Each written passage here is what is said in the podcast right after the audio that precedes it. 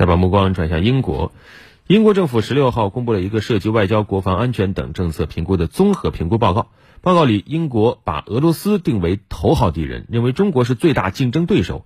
同时，报告中还表示，为英国国家安全，要把英国的核弹数量上限进行提升。但此举立刻遭到了俄罗斯、伊朗等国家的嘲讽。依据报告，英国政府将把核弹头保有量上限从一百八十枚提高至二百六十枚，这一改英国之前的削减核弹头政策。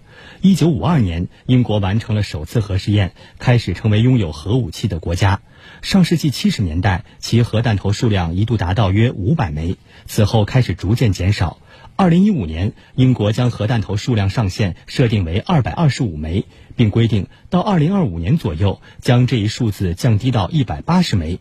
英国政府在报告中写道：“出于应对全球安全威胁的考虑，英国有必要保证核威慑能力。”在报告中，英国视俄罗斯为欧洲国家的头号威胁，认为在双方关系改善前，英国应主动遏制并应对来自俄罗斯的威胁。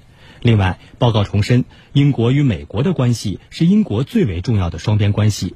对此，俄罗斯联邦委员会国际事务委员会主席科萨切夫十六号在社交媒体上说：“英国实际上是在为自己扩充核武库寻找借口。英国的这一报告充满对俄罗斯的偏见。”意味着其至少在未来十年内不会减少反俄活动。英国首相约翰逊表示，英国密切关注伊朗的地区影响力和破坏性行为，对伊朗研发核武器的风险感到担忧。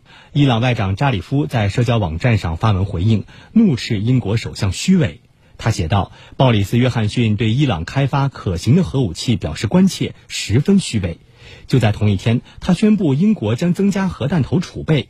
与英国及其盟友不同，伊朗认为核武器和所有大规模杀伤性武器都是野蛮的，必须予以消除。